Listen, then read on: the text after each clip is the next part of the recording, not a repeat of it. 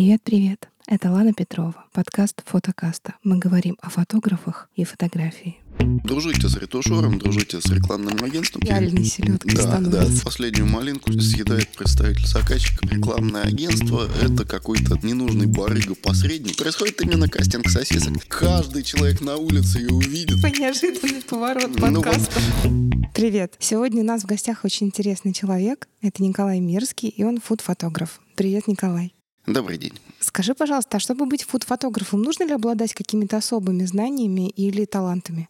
Любая специфическая область применения себя, она требует какого-то специфического опыта и специфических знаний. Если говорить о фотографической точке зрения, то чаще всего фот- фотография не безумно технически сложна. Там какая-нибудь съемка ювелирки будет требовать более тонкой работы. Но кроме, наверное, всей игры с splash ами, с брызгами, с перетеканием жидкости, дымом и так далее. Это уже спецэффект. Но это уже скорее спецэффекты, они, в общем, общие примерно во всех историях. Если снимаешь с этим модели, если ты снимаешь с этим предметку, то она будет примерно такая же. Если же говорить о специальных знаниях, то неплохо бы разбираться в еде. То есть и постепенно это приходит с опытом, но, в общем, лучше любить э, то, что ты снимаешь, этим интересоваться, но ровно как и если ты снимаешь fashion, но ты абсолютно равнодушен к одежде, к миру моды и так далее, то, наверное, на какой-то там приличный уровень ты все равно не выйдешь, потому что ну, лучше снимать э, то, что тебе интересно. Скажи, пожалуйста, а любить поесть обязательно для того, чтобы быть фуд-фотографом? Знаешь, это как вот бегущий генерал, который в мирное время вызывает смех, а в военное панику. Поэтому, конечно, да, конечно, лучше этим интересоваться, лучше любить поесть. Я просто к тому, что, например, если ты, допустим, веган, а тебе нужно снимать мясо, ведь вряд ли ты его сможешь снять хорошо, потому что ты не любишь этот продукт. Ну, Я думаю, что да, но я не встречал ни разу фот- фотографов веганов. Веганов у нас не так много. Я вот знаю такую фишку, что, например, еду нельзя снимать на голодный желудок, потому что все кадры будут казаться классными. Что нужно обязательно плотненько поесть и после этого приступать к съемке. В какой-то степени это правда, потому что ты должен смотреть на это достаточно равнодушно. Но тут есть, на самом деле, в отличие от многих других областей фотографии, существенный плюс. Не было еще ни одного случая, чтобы там через три года еда подала на тебя в суд, что ты там не так погладил бедро индейки.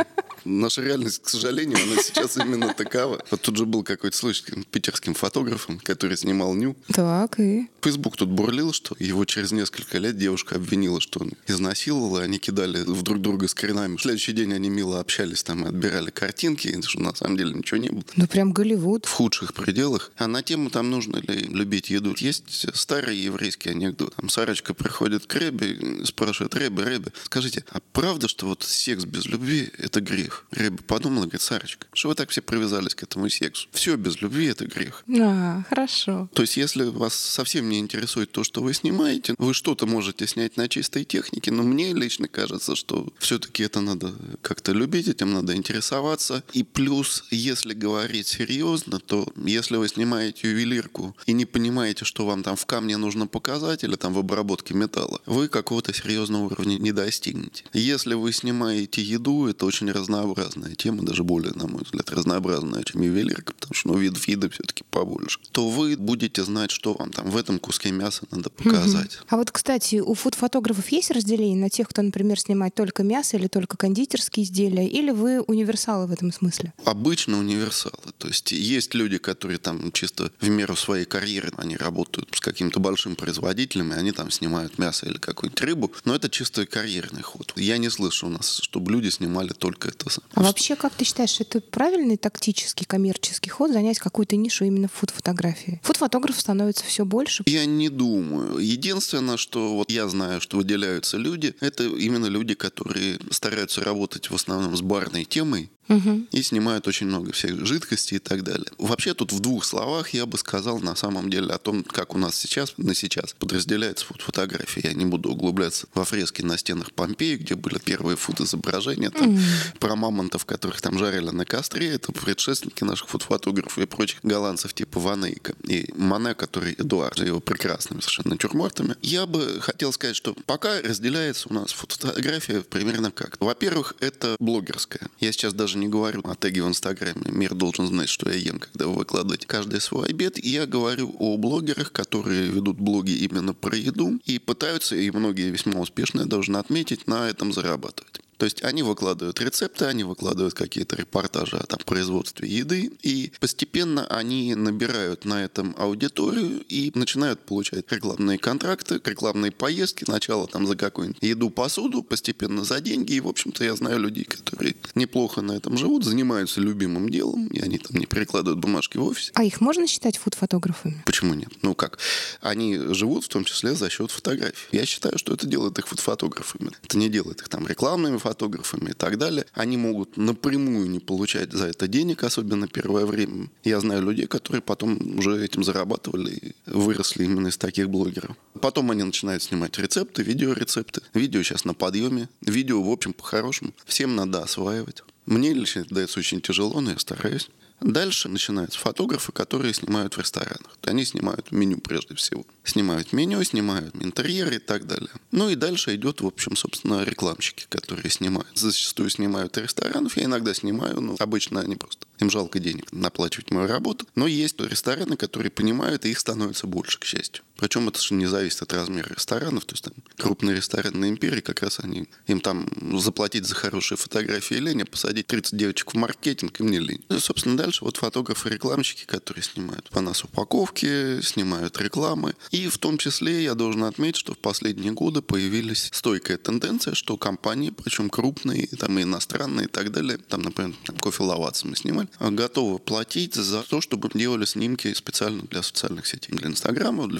ВКонтактов и так далее. Такие заказы регулярно появляются, и это не может не радовать, потому что они хотят выделиться за счет профессиональных, собственно, имиджей, а ты вот это отдельное направление выделяешь именно как направление внутри профессии? То есть те да. люди, которые снимают для соцсетей, сознательно, специально и вот только этим и занимаются? Нет, нет. Это должна быть такого же класса, как рекламная фотография. Обычно, может быть, с меньшим количеством ретуши. Но тут ситуация какая? Относительно количества ретуши фотофотографии мы очень сильно зависим от э, подготовки кадра. И тут есть два одинаково даже важных э, фактора. Первый — это качество самих продуктов продуктов. И второе, это, конечно, работа фудстилиста. То есть, начиная с какого-то уровня съемки, вам обязательно нужен фудстилист. Потому что что-то может сделать фотограф сам, может сделать даже хорошо, но если фотограф работает один, это очень сильно снижает производительность. Ну, это и скорость, и качество да, просаживается да, сразу да, же. Да, угу. да, да. А ты заканчивал какие-то специальные курсы по фудстилизму, чтобы начать в этом разбираться? Нет,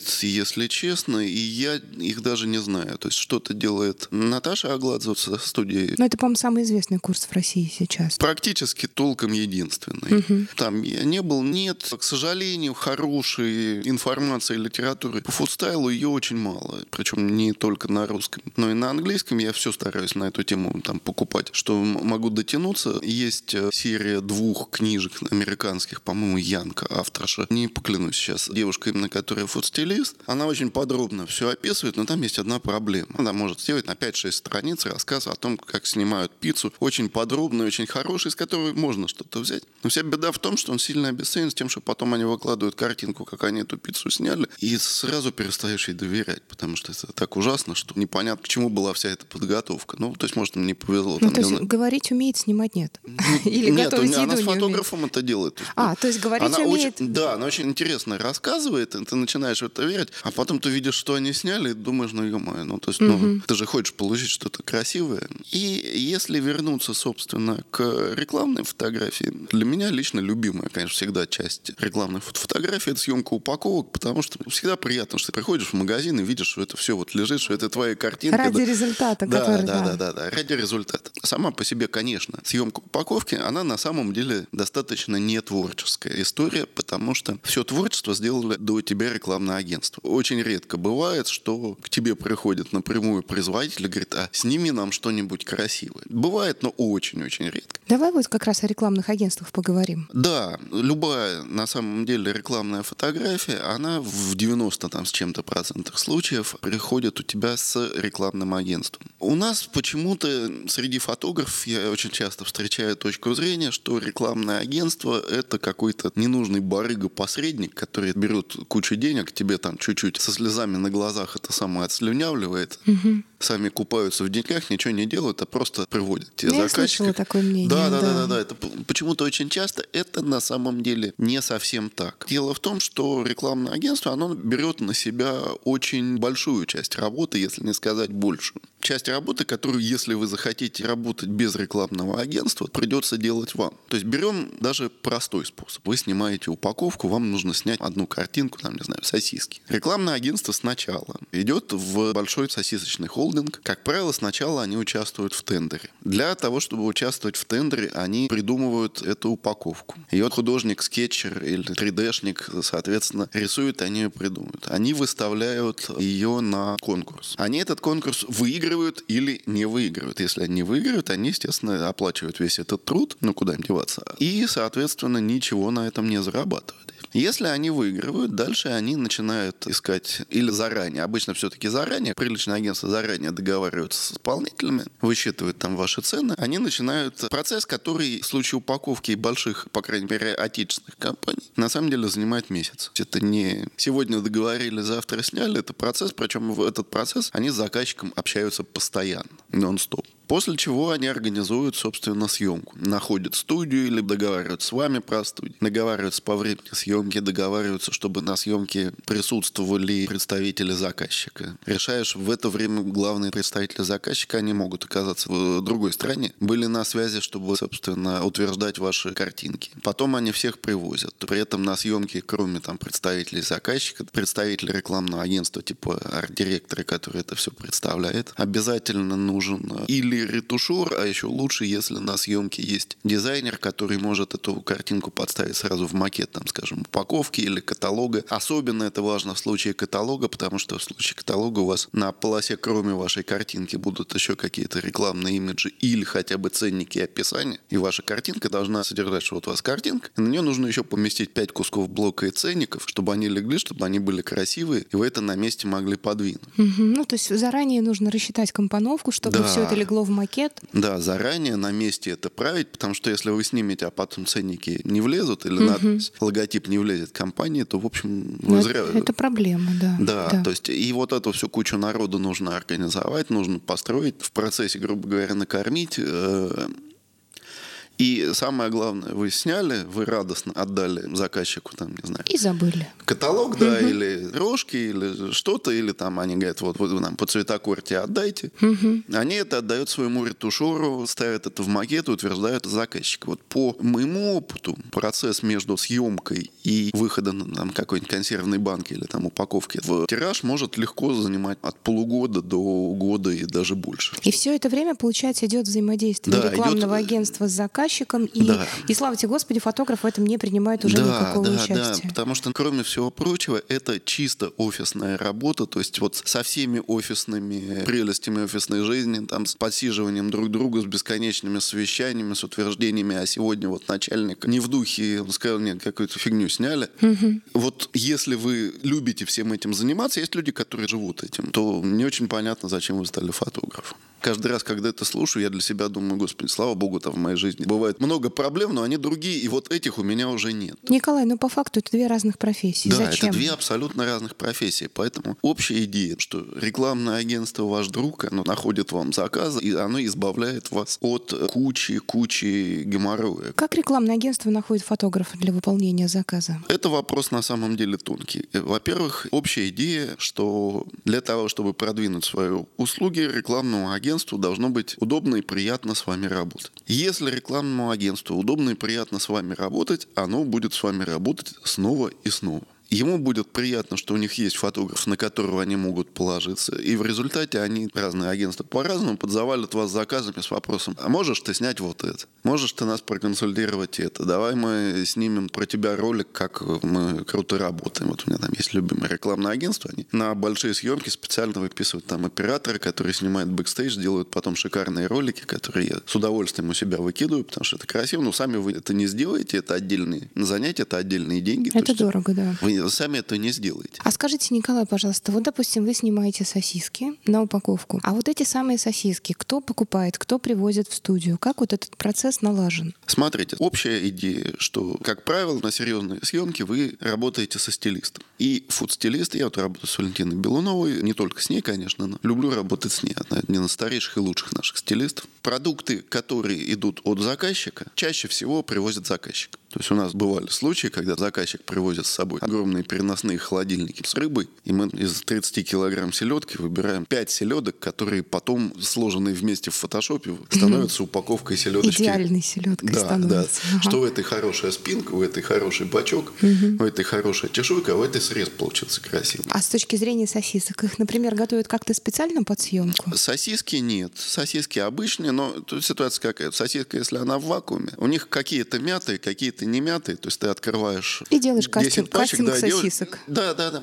Происходит именно кастинг сосисок. И общая идея, что вот кроме продуктов от заказчика, а зачастую заказчик говорит, нет, мы ничего не привезем, купите там нашу курицу петелинка в магазине и выберите. Так тоже бывает? Да, так тоже бывает. И тут общая идея какая? По оплате заказа с рекламным агентством у вас бывают разные договоренности, что кто-то платит заранее, кто-то оплачивает на съемке, кто-то оплачивает чуть позже. Это как вы договоритесь, как вы работаете с агентством. Там. Мы, например, там с агентством, которым работаем постоянно, у нас общее правило, что они нам оплачивают в течение месяца. Там может быть, что они нам ситуация, что они там должны нам сотни тысяч рублей, но мы знаем, что они заплатят. И, но это с теми, с кем мы работаем давно и хорошо их знаем, естественно. Но продукты, которые на съемку покупает стилист ну, или фотограф, по общему правилу, они оплачиваются сразу налом. А бывает такое, что, например, вы снимаете вообще не тот продукт, который будет э, использоваться в рекламе, по секрету? Да, безусловно, бывает. Но вопрос какой там, что мы можем снимать что-то там другого производителя. Естественно, если мы снимаем какое-нибудь мясо, то мы можем взять там другое мясо там с рынка и так далее. Если же говорить о ненатуральных продуктах, то тут история какая? Большинство этих ходящих ужасных легенд по интернету про то, что все снимается пластмассовое, там вместо пены для кофе берется крем для бритья, там блин, блины поливаются машинным маслом. А что, нет? Ну, вот я, честно говоря, с машинным маслом ни разу ничего не снимал. Единственное, если снимаются всплески, то иногда применяют клей ПВА или разведенный коктейль или нет вместо молока. Более тягучий, чтобы жидкость была, Даже не да? более тягучий, он менее прозрачный. То есть вот, А, вот мгм. молоко у тебя пробьет вспышка насквозь, оно будет прозрачное, а ПВА он не пробьет. 90 с чем-то процентов еды, которая делается на съемке, ее можно съесть. А правда ли, что мороженое никогда не снимают вот именно мороженым? Ну, я бы не сказал никогда, его довольно редко снимают именно мороженым, потому что оно тает.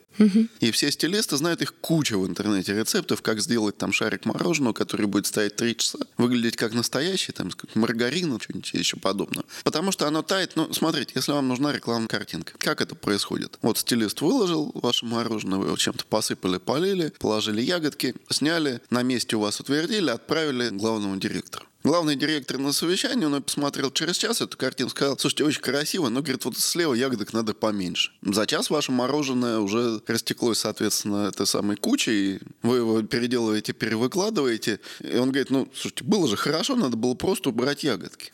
Кстати, если говорить серьезно, вот об убрать ягодки, ну, во-первых, тут смысл, что для мороженого надо брать фальшивое мороженое. Общее правило для создания рекламной картинки из какой-то композиции. Если вы хотите, чтобы ретушеры, а следом за ним и рекламное агентство было счастливо, после того, как вы сняли картинку, обязательно делайте декомпозицию. То есть вот у вас картинка, там блюда, вилки, зелень и так далее. Например, вы берете, убираете с тарелок еду, делаете кадр. Убираете ну, сначала вилки, делаете кадр. И так вы делаете серию кадров, постепенно все убирая до чистого фона. То есть ретушер будет очень, очень вам это самое А почему не в обратном порядке? Почему не начать с чистой А тарелки? потому что вы очень много будете двигать в процессе.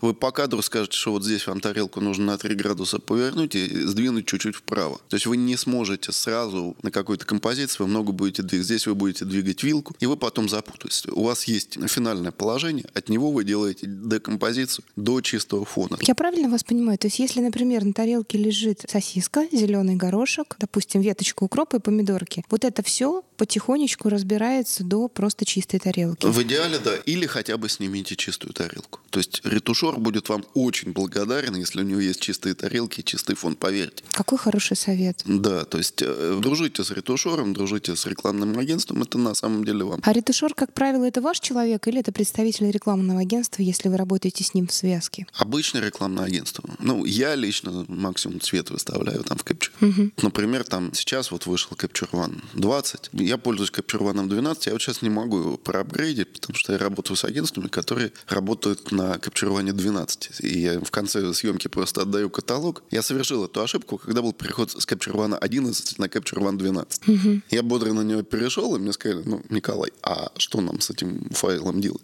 Они не могут его открыть, получается? Ну, я взял, пошел, купил новый Capture One. А у них это какой-то организационный процесс. Я им сказал, ну, мужики, ну, поставьте месячный триал, перегоните, ну, что делать? Угу. Постепенно они перешли тоже, но вопрос в том, что по-хорошему производство рекламной картинки – это часть производственного процесса. Финалом его является наружная реклама, упаковка или даже там реклама в соцсети. Причем на картинку в соцсети чаще всего будет накладываться там логотип и так далее, и вам нужно оставлять для него место. И фотографу важно быть разумной частью этого творческого процесса, но именно частью, потому что подход «я звезда, я вот сделал картинку, а вы теперь пляшите с ней как хотите», он не очень хороший, потому что в следующий раз к вам не придут, придут к тем, с кем работать приятно.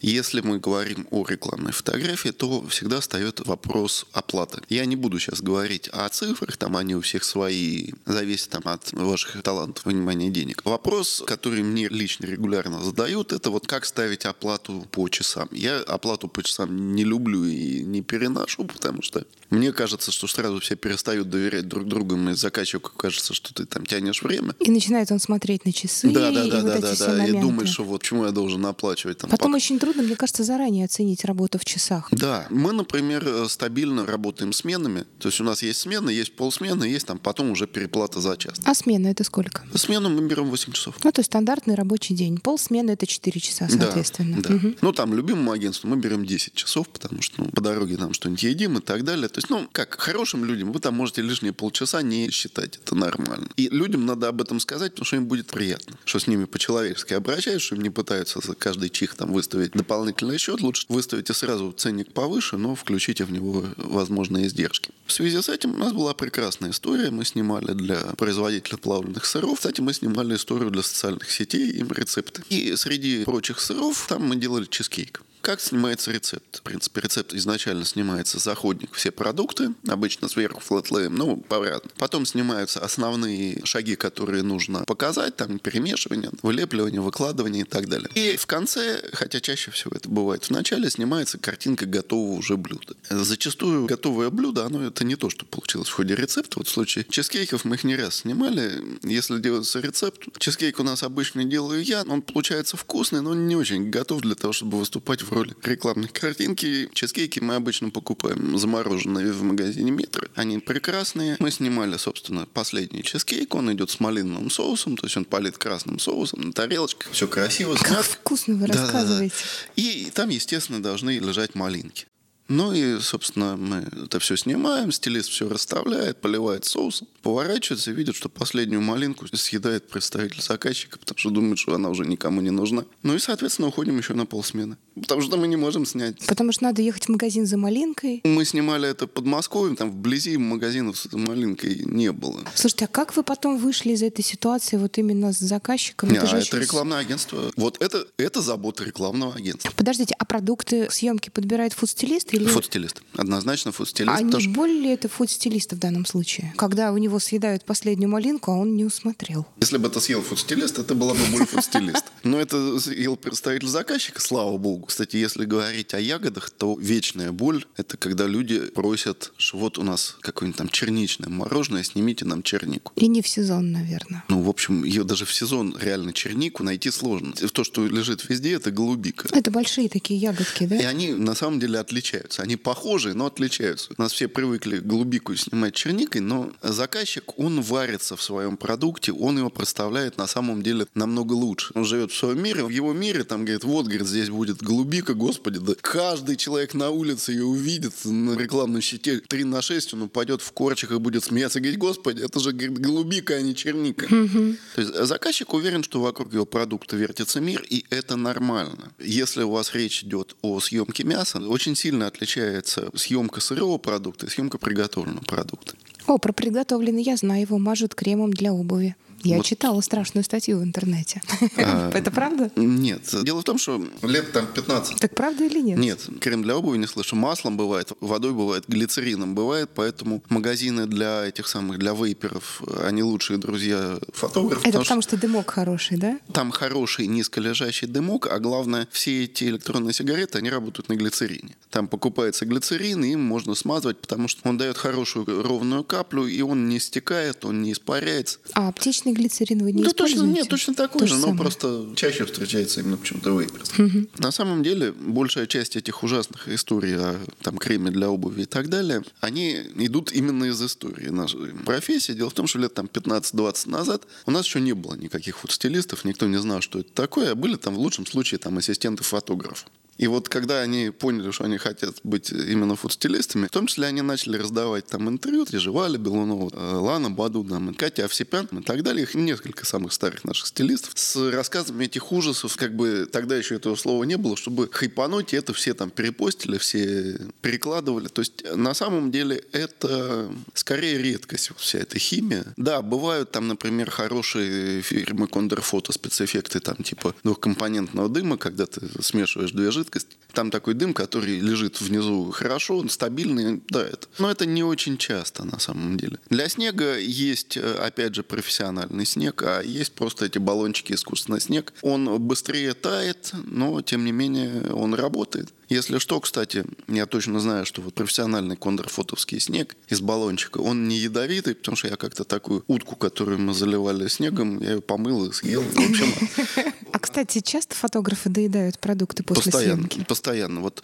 самая лучшая на моей памяти съемка, это была съемка каталога «Замороженные продукты» для магазинов «Метро», после которой мы там стейки и рыбы всякие доедали еще полгода, забивали ими все морозилки. Там был единственный тяжелый морально проект, потому что мы выкинули 120 с чем-то килограмм картошки фри замороженной, Ух. потому что была картинка, их там 25 видов, э, нужна была полоса, на которой все они маленькими кучками лежат. Нам в магазине дали 25 пачек по 5 килограмм этой самой картошки, потому что она продается в пачках по 5 килограмм. Какой приятный бонус работы фотографа, да, правда да, же? Да, да, да. Вот. Давайте вернемся к той истории про мясо. Мы немножко а, так да, убежали. Да, да. С мясом как раз вот работа стилиста состоит в том, чтобы выбрать красивые куски мяса. Но есть э, задачи, которые не решаются. Поэтому я вам скажу так. Если вас попросят снять язык говяжий, сырой, бегите. Он страшный? Ну, как сказать? Очень страшный. В лучшем случае он страшный. Но обычно он похож на что-то, что в среднем печатают только в специальных журналах. Какой неожиданный поворот подкаста. Ну вот, да, если вот у вас это случится, постарайтесь этого избежать. Если случится, ну, постарайтесь это там как-нибудь в кастрюльку положить, как-то чем-то украсить, там, листочками завалить, но... У вас общем, был опыт такой, да? Да, да, у нас был такой опыт, на самом деле. Ну, есть еще, вот если вы снимаете рыбу вдруг если вас попросят снять морского черта или там макроруса, постарайтесь тоже этого избежать, потому что они так называются не зря, они реально очень страшные. А так как э, клиент смотрит на него глазами любви, для него они все хорошие, а вот все остальные люди, они скажут, что... Это есть нельзя. Да, то есть они могут быть вкусные, они могут быть прекрасные, но тем не менее это может оказаться так себе визуальным впечатлением, и вряд ли фотографическими вы можете исправить. Какой съемкой вы гордитесь больше всего? Я даже не знаю, я там все наши съемки люблю. И, конечно, больше всего любишь, когда ты делаешь какую-то творческую съемку. Вот сейчас, например, у меня была прекрасная история с нашим другом Сашей Чалдряном. Мы с ним оба преподаватели онлайновых курсов. На live class е он ведет обработку, я про фото food. И нам, собственно, сказали, говорят, сделайте коллаборацию, возьмите картинки по фото food, и Александр покажет, как их обрабатывать. Я ему дал какие-то картинки, он говорит, ну, говорит, еще бы немножко. Саша, ну хорошо, а что ты хочешь? Давай мы тебе что-нибудь что-нибудь снимем. И тут я пожалел, потому что он сказал, ну да, говорит, я, говорит, что-то всегда хотел фото, как голландский натюрморт. О. Я три раза икнул, дал себе по голове, говорю, зачем, зачем я это предложил? Ну, говорю, ладно, обещал, надо делать, звонил стилисту Валентине Белунову, мы снимаем голландский натюрморт. Она мне пишет, хорошо, вот тебе там список продуктов, заезжай в метр, приезжай ко мне. Мы сняли прекрасные совершенно картинки, которые я там люблю и горжусь. Я дома повесил заставку на телевизор. Мы их сняли, отослали Саше. Он сказал, слушайте, вы сняли замечательные картинки, они прекрасные. Тут говорит, они так хорошие, здесь нечего обрабатывать. На самом деле, если серьезно, то рекламная работа не всегда работа творческая чаще всего ты имеешь очень четкое ТЗ, в которые тебе надо попасть. И тут зачастую у тебя есть очень сложная задача, что тебе нужно с реальными продуктами, с реальным блюдом попасть в фантазию того, что придумал там художник или 3D-шник и так далее, что тебе нужно живьем снять картинку аппетитнее, чем они придумали в голове. И в этом ваша со стилистом задача, она очень на самом деле непростая. Например, у нас был яркий случай, мы снимали упаковки для замороженных овощей. Как всегда, у клиента утвердили концепт, и среди них случился замороженный шпинат шайбочками. Ну, все знают, что замороженный шпинат шайбами он продает. Все хорошо, но дело в том, что замороженные шайбочки шпината, они выглядят на самом деле так себе. Ну, они такие в снегу какие-то. Если их разморозить, они блеклые расползаются в кисель. Они для этого не предназначены, они вкусные, они там в суп и так далее. Но на обложке нужно блюдо с этими самыми шашечками не замороженными. И тут выяснился прекрасный момент, что в нашем отечестве не существует этих незамороженных шайбочек шпината, что их все делают не здесь. Их все замороженные уже с каких-то европейских фабрик привозят сюда, и у нас все их только фасуют. Все абсолютно одинаковые. И отличаются только упаковкой, но есть нюанс. Нам на обложку нужно снять эти самые шайбочки свежего шпината. И под эту съемку мы отдельно брали повара, потому что там надо было довольно много готовить. И едут на Даниловский рынок в Москве, скупают там три пакета шпината. Это весь шпинат, что был на рынке. И, соответственно, соответственно, сидят с проволочками, с иголочками, крутят эти шайбочки, обрезают, чтобы выложить их целую тарелку. А успели, пока шпинат не завял? Это же нет, такой очень он, быстрый он, процесс. Нет, он не так быстро вянет, когда он свежий. Угу. То есть, когда он не заморожен, это обычные листья, они, в общем, Страшно подумать, полдня это живут. очень трудоемкий процесс. Ну да, что делать? Если его не существует, вам надо это создать. Но это тоже работа фуд-стилиста, Это получается. работа стилиста. Угу. Это работа стилиста однозначно. Снять то, что на самом деле не существует, но должно быть именно такое. Жесть, между Ну, прочим. Ну да, куда деваться?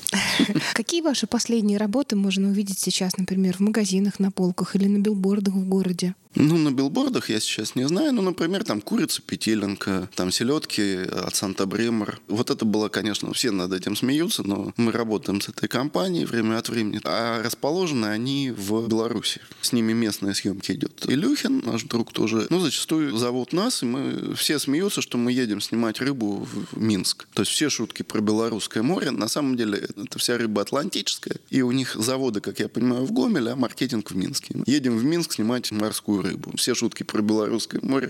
По дороге мы... Вы их все собираете, Да, да, мы их все собираем. Это очень смешно.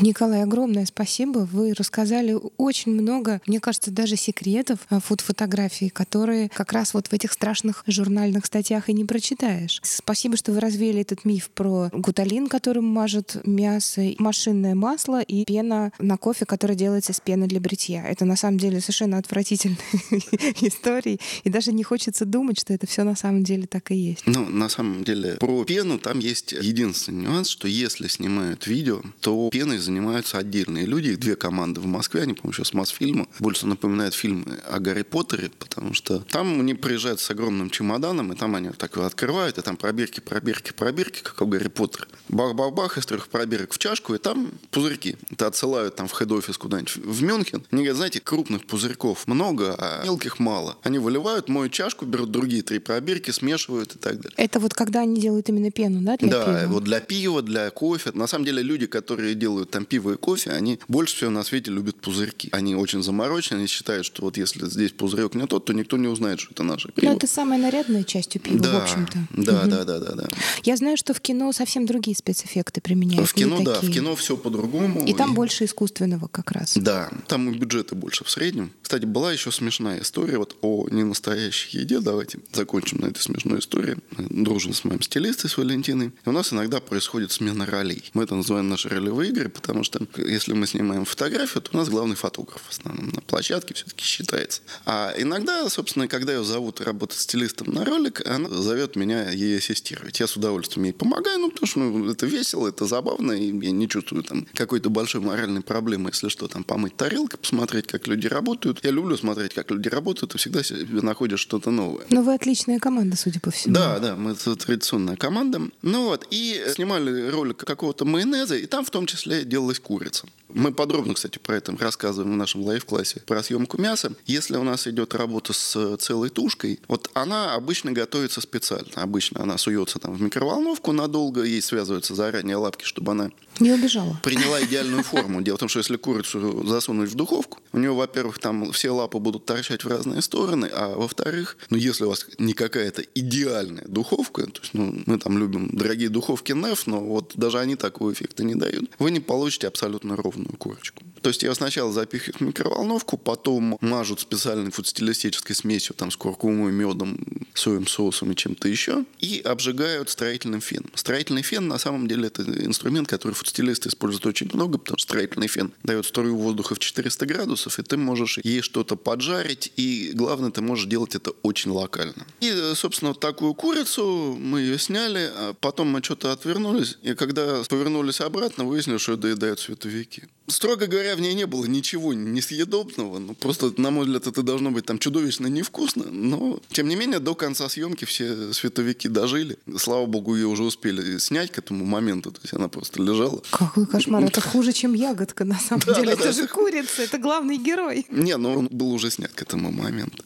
Да, слушайте, я чувствую, есть опасные персонажи на площадке, да. которых надо бояться. Прям, да, не ну, прятать от них надо, еду. Ну, на самом деле, за неснятой едой нужно очень тщательно следить. Когда еда разложена, люди, которые заказчики, там, представители агентств, они бродят, они начинают что-то неконтролируемо подъедать, и за этим надо следить, чтобы вашу модель не съели. Ну, я могу сказать, это показатель шикарного качества работы и великолепной вкусной еды на съемке. Ну, на самом деле, если серьезно, то, конечно, да. На съемку в среднем покупаются продукты лучше, чем средние. То есть, если делаете макарошки, то там они идут там с хорошим сыром и так далее. А если, не дай бог, вы снимаете рекламу замороженных пиц, то тут идут пиццы там из глобуса гурме. Не пицца, а колбаски. Азбуки вкуса, а вовсе не то, что будет в замороженной пицце. Но это закон рекламы, собственно. Закон как... рекламы — это когда ты снял картинку, на которую ты смотришь, и тебе сразу же хочется это съесть. Это, по-моему, лучшая реклама. Да. Вот сейчас, после нашего подкаста, я жутко хочу пойти пообедать. И я это думаю, что все, да. кто его услышат, сделают то же самое. Ну, Спасибо Богу. огромное, Николай. Вы умеете не только фотографировать еду, но и рассказывать о ней так, что хочется есть вот прямо сию секунду. Это большой талант. Спасибо большое. Спасибо, был... что позвали. Это был прекрасный разговор. С нами был Николай Мерский, который замечательный фотограф из Москвы, и он преподает на Live Classes, где вы сможете послушать его уроки, если вы захотите. Пока-пока. Пока-пока. Над подкастом работали ведущая Лана Петрова, звукорежиссер Яна Р2Д2 Никулина, администратор Саша Петрова и дизайнер Уршула Кузьма. Подкаст фотокаста создан при поддержке студии Игоря Сахарова. Слушать подкаст можно в SoundCloud, приложении Apple Подкасты и Google Подкасты, в CastBox, в Яндекс Музыке, а еще у нас есть группы ВКонтакте, страничка на Facebook и в Инстаграме. Если подкаст вам понравился, пожалуйста, оставьте отзыв о нем там, где вы его слушали. Это поможет ему стать заметнее. Расскажите о подкасте вашим знакомым фотографам. Мы уверены, они найдут для себя много полезной информации. Ваши предложения можно адресовать сюда podcast.fotocasta.gmail.com. Мы открыты к сотрудничеству и общению.